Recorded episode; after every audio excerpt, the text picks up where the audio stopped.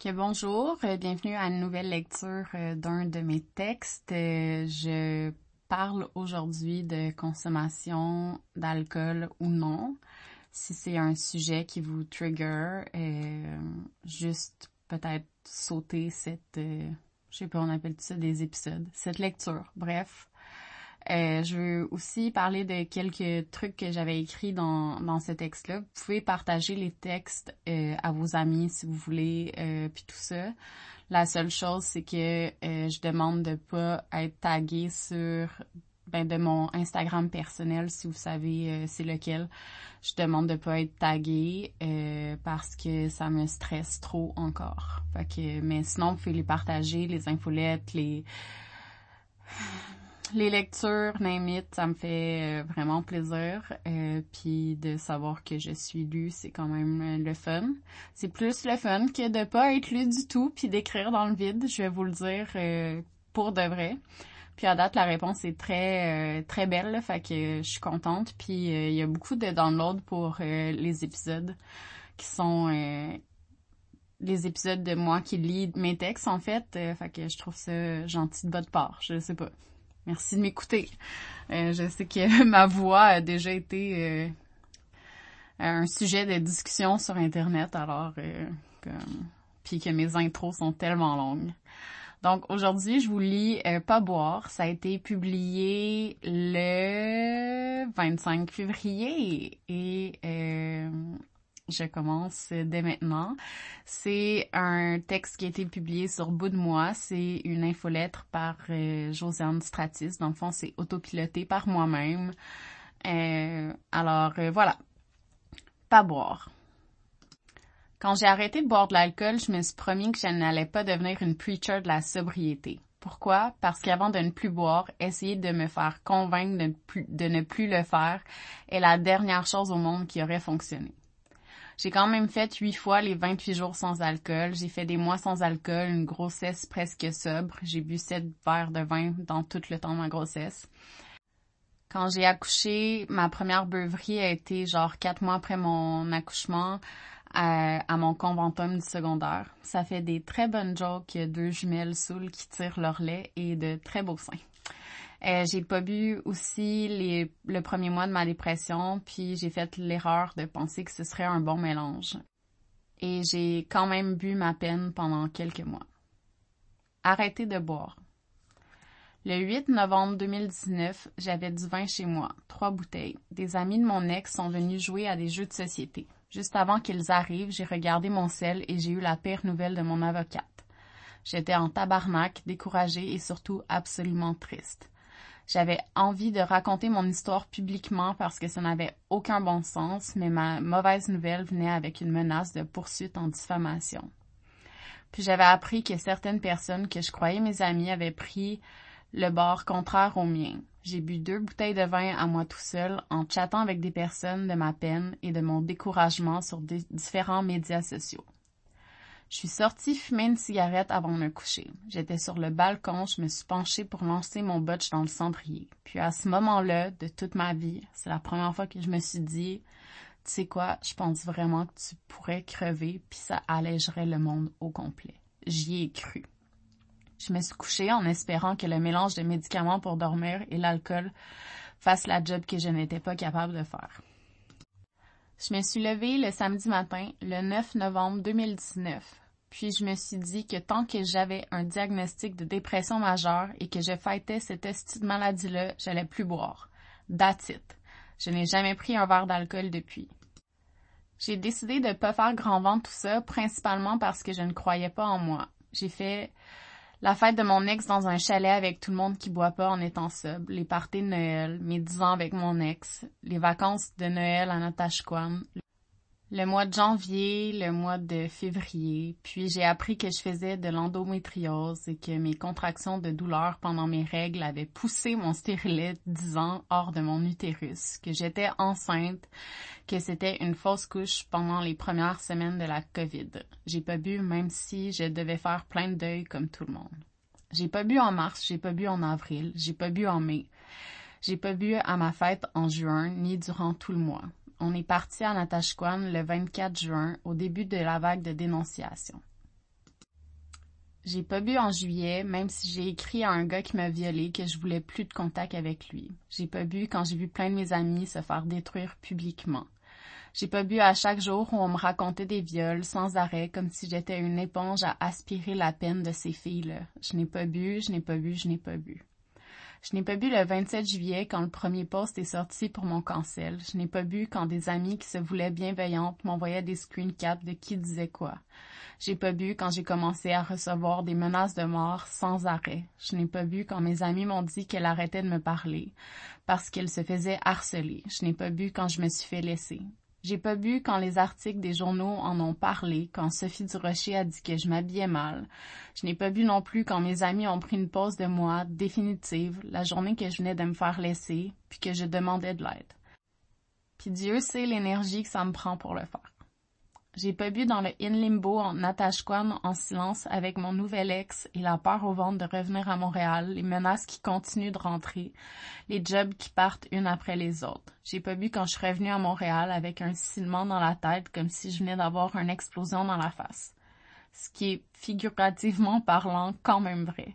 J'ai donc pas bu en août. J'ai pas bu en septembre quand j'ai reçu mon diagnostic de choc post-traumatique. Je n'ai pas bu en octobre quand mon ex est parti de l'appartement dans lequel on habitait depuis cinq ans.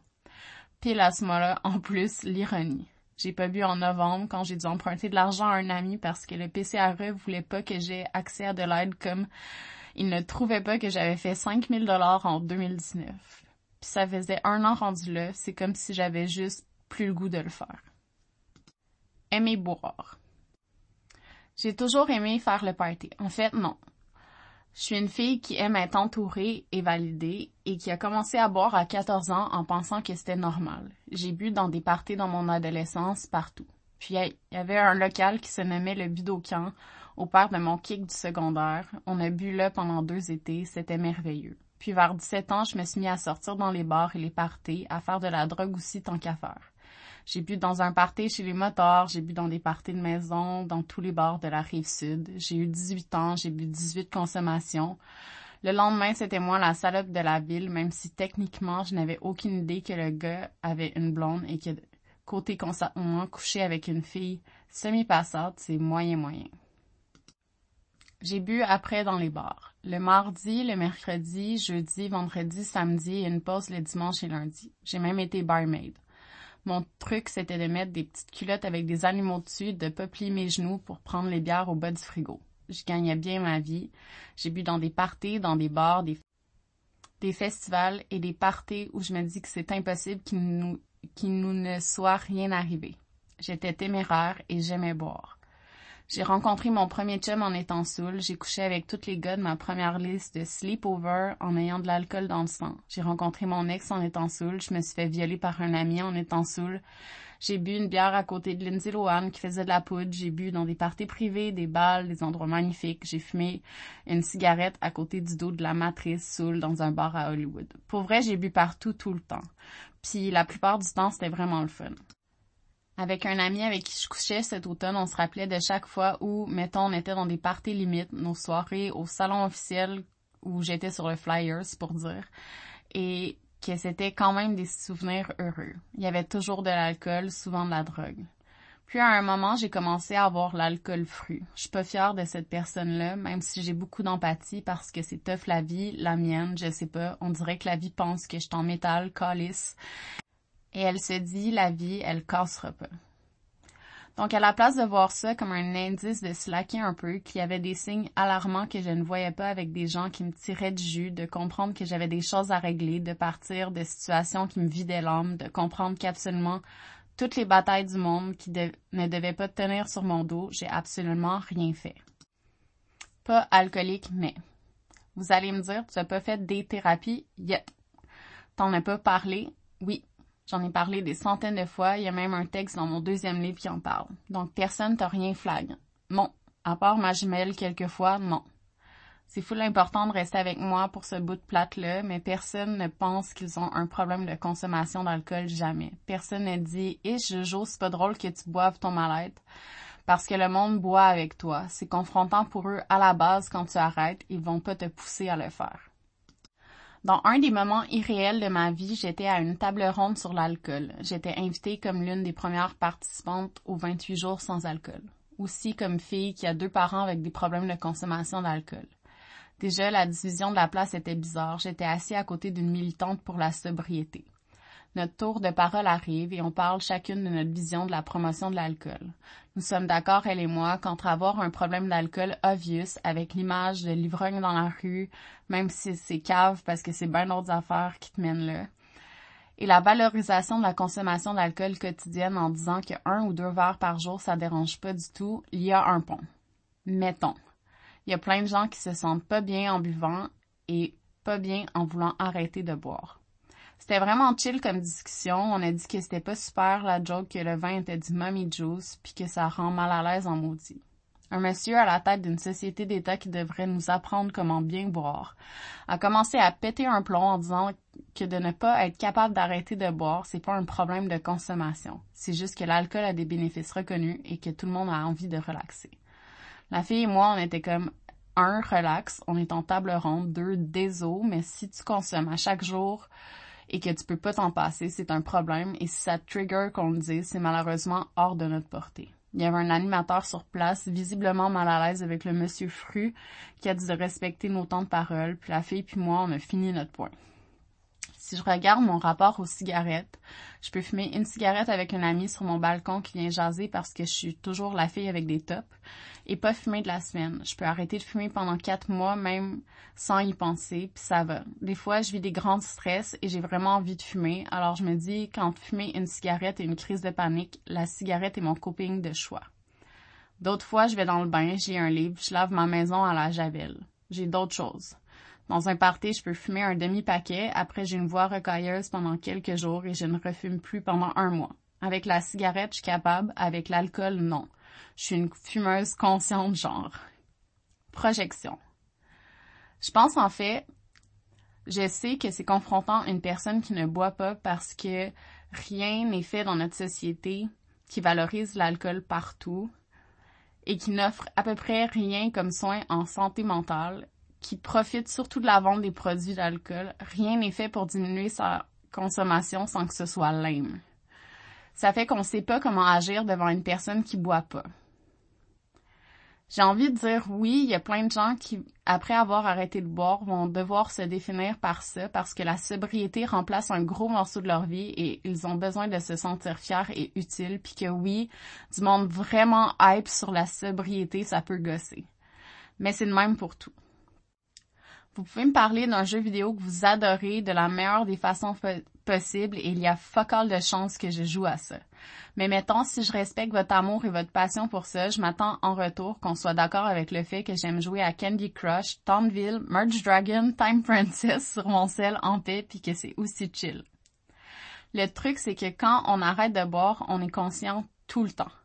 Ça peut effectivement être long et vous avez la réponse du pourquoi à ce jour. Depuis ma sobriété, j'ai lu 428 livres. Calice, je m'autogosse. Puis ne plus boire et voir ce que l'alcool fait aux autres autour de soi, ça nous fait prendre conscience de comment ça a une emprise sur certaines personnes. Quand on aime ces personnes-là et qu'on les voit se détruire un peu plus chaque jour et pas bien aller, ça peut nous faire de quoi. Sexe sobre j'ai envie de parler de quelque chose que je trouve absolument drôle pour commencer. J'ai oublié de la mettre dans mon infolette de dating. Mais pour vrai, à ce jour, je suis pas encore capable de mettre mon sentiment sur cette situation. Est-ce que je trouve ça drôle, whack, fucking weird, un red flag, nono, ou juste je suis grateful de l'avoir vécu pour en parler? Je suis avec un gars qu'on va appeler Simon. C'est lui qui m'a dit de lui faire à manger parce qu'il m'avait payé deux restos. Je suis donc avec lui chez moi et je veux comme en profiter pour lui dire que ça marchera pas. J'ai de la bière dans le frigo qui devait servir à une autre date. Je lui en sers une avec le souper. Il en prend un autre quand on parle après. On French, on est rendu dans mon lit, on commence la patente, puis il a pas fait des préliminaires la première fois, il en fait pas plus là. Je suis comme, ok, dernière fois que je le vois, c'est plate en ce moment. Là, il a chaud et il débande, ce qui est normal et correct. Alors, je suis comme, veux-tu que je participe un peu à redresser la situation? En gros, veux-tu que je te suce? Et il me répond non. Je suis comme, OK. Il se lève, va dans le frigo, prend une troisième bière, la cale, revient dans le lit pour finir la patente. On se dit bye après, puis je suis comme what the fuck just happened? Oh my god. De ma vie entière, j'ai jamais vécu ça. Mais là, je suis sobre et j'ai tout vu. Je trouve que c'est un comportement de consommation problématique que de devoir caler une bière pour être en mesure d'avoir une relation sexuelle. Sorry. Puis qui fait ça, genre? Je suis zéro à plaindre. Je dirais que 90% des gars que j'ai vus n'ont pas été bizarres avec ma non-consommation d'alcool. Je pense que certains ont eu peur que je sois moins willing, mais c'est pas le cas. J'ai comme dépassé ce stade-là, puis je suis tellement direct à la base que ça change pas grand-chose. Je suis zéro trigger par la consommation des autres, leur vie ne m'appartient pas. De mon côté, par contre, je suis tellement plus apte à lire la pièce, à comprendre ce que j'aime, ce que je veux, comment je me sens, à avoir du plaisir, à ressentir ce qui se passe dans mon corps et quand ça arrive. Je suis vraiment correct avec tout ça. Je me sens plus présente aussi. Je suis autant fluide que la situation le permet. Read that again, c'est une excellente joke en même temps je suis vraiment à l'étape de ma vie où c'est correct, j'ai dépassé le tout. Les questions. Si jamais vous questionnez votre rapport à l'alcool et que votre petite voix intérieure est comme hum, je sens un glissement là, mais je suis pas capable de passer au travers mes journées sans ça. Je ne vais pas bien, je fais de l'anxiété le lendemain sans bon sens. Peut-être qu'à la place de vous demander si vous êtes un alcoolique ou pas, vous pouvez faire la méthode que j'ai fait pour arrêter. Voici les étapes. 1. Vous vous posez la question de ce je sais pas si je suis bien ou non quand je bois. 2. Vous testez un mois sans alcool. 3. Vous recommencez à boire comme avant. 4. Vous vous reposez la question de comment vous vous sentez avec ça. 5. Vous allez moyen bien. 6. Vous arrêtez de boire un jour sans en parler. 7. Vous décidez chaque jour pour le reste du temps si vous voulez boire ou non cette journée-là. 8. Quand le monde vous demande si vous êtes sobre, vous dites que vous ne buvez pas pour le moment pour X raisons. 9, puis vous vous euh, projetez pas dans l'avenir avec ça, vous vous faites pas chier. 10, vous réglez vos shit qui vous font vous sentir comme la marde pour aller mieux. C'est tout. Ce n'est pas obligé d'être quelque chose de gros. Vous pouvez éviter les situations qui vous trigger pendant un bout, mais à un moment, faut aussi affronter le monde, se faire confiance et se dire qu'on est capable de boire autre chose. Suffit de commander autre chose au resto, apporter autre chose dans un chalet, boire de l'eau pétillante vous avez une personnalité avant de boire, vous en avez une après aussi.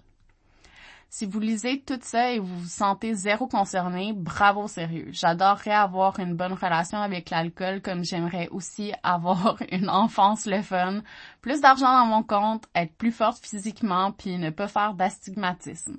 La vie, c'est aussi se dire que quand on n'a pas un problème, c'est aussi correct. On n'est pas obligé de tout être dans la marde en même temps pour être valide. Si vous vous dites je pourrais jamais faire ça, ça marche parce que c'est pas vous qui le faites au final. Et si je préfère dire je ne bois pas d'alcool plus que je suis sub, c'est que la sobriété c'est souvent vu comme arrêter tout en même temps et se convaincre que c'est une maladie. Je suis plus de l'école de la réduction des méfaits, de si tu ne bois pas puis que tu prends du CBD, tu bois toujours pas d'alcool. Les deux n'ont pas rapport. Si tu ne bois pas de toute l'année sauf à ta fête ou tu prends une coupe de champagne, tu restes une personne qui ne boit pas. Si tu ne bois pas deux ans, que tu règles tes shit, que tu vas mieux, c'est bien correct, bravo. Il y a plein de belles façons de faire plein de belles choses. Mettons aussi que si ça ne marche pas la première fois, la dixième fois non plus, il n'y a pas de honte à avoir. J'aime me dire qu'il n'y a pas une recette dans la vie pour faire ce qu'on veut, qu'on doit savoir que le monde est vraiment difficile et qu'on a tout plein de trucs qui font qu'une fois dans une situation, les choses vont fonctionner et dans une autre, non. Puis si jamais ça vous stresse, j'ai lu plein de livres témoignages, des bons, d'autres qui m'ont vraiment dérangé. Je peux vous en parler et ce sera dans le meilleur, dans le méga article de référence bibliographique. Mais comme je viens de me rendre compte du nombre de livres que j'ai lus, je genre fuck, ça va être vraiment long, cet article-là. Donc voilà, c'est la fin de de cette lecture. Euh, c'est encore un très long texte euh, parce que c'est euh, il y a quand même beaucoup de choses à dire dans le fond, puis c'est important pour moi de rappeler que le plus important, c'est que si vous êtes correct avec votre consommation d'alcool, euh, bravo pour vous. Puis que si vous n'êtes pas correct avec votre consommation d'alcool, vous pouvez juste faire le choix au jour le jour. Euh, c'est euh, ce que je préfère faire, moi, personnellement. En fait, mon ma timeline personnelle, c'est que je le bois pas tant que je prends des antidépresseurs. Donc, euh, je suis pas prête à, à les enlever selon mon psychiatre puis mon psychologue. Fait que je vais pas boire pour un bout, mais euh, c'est ça. ça. Ça se fait, même si on a bu beaucoup, même si on a aimé boire. Euh, ça se fait, puis qu'on n'est pas obligé d'être des preachers de la, de la sobriété, puis de se pitcher partout en disant que c'est la meilleure chose au monde ça reste quelque chose qui est euh, difficile à faire, ça reste quelque chose qui est confrontant pour les gens qui nous entourent, ça reste un apprentissage aussi de faire plein d'activités qu'on faisait avec de l'alcool sans alcool. Mais je pense qu'au final, ça donne un espace euh, réflectif puis que ça diminue vraiment beaucoup l'anxiété en fait. Euh, j'ai pas de j'ai des hangovers de lecture maintenant, c'est chose qui est comme wow, YOLO. Euh, mais j'ai plus de hangover où je sens que tout le monde me déteste, puis ça fait vraiment du bien. Surtout que maintenant, je sais qu'il y a tellement de gens qui me détestent pour de vrai, donc euh, comme voilà. C'est ce qui conclut cet euh, épisode slash lecture slash va falloir que je trouve un mot pour qu'est-ce que c'est, mais merci beaucoup de m'écouter. C'est un projet bout de moi qui est autopiloté par euh, Josiane Stratis, cette personne qui ne fait que parler dans la vie. Ok, bye.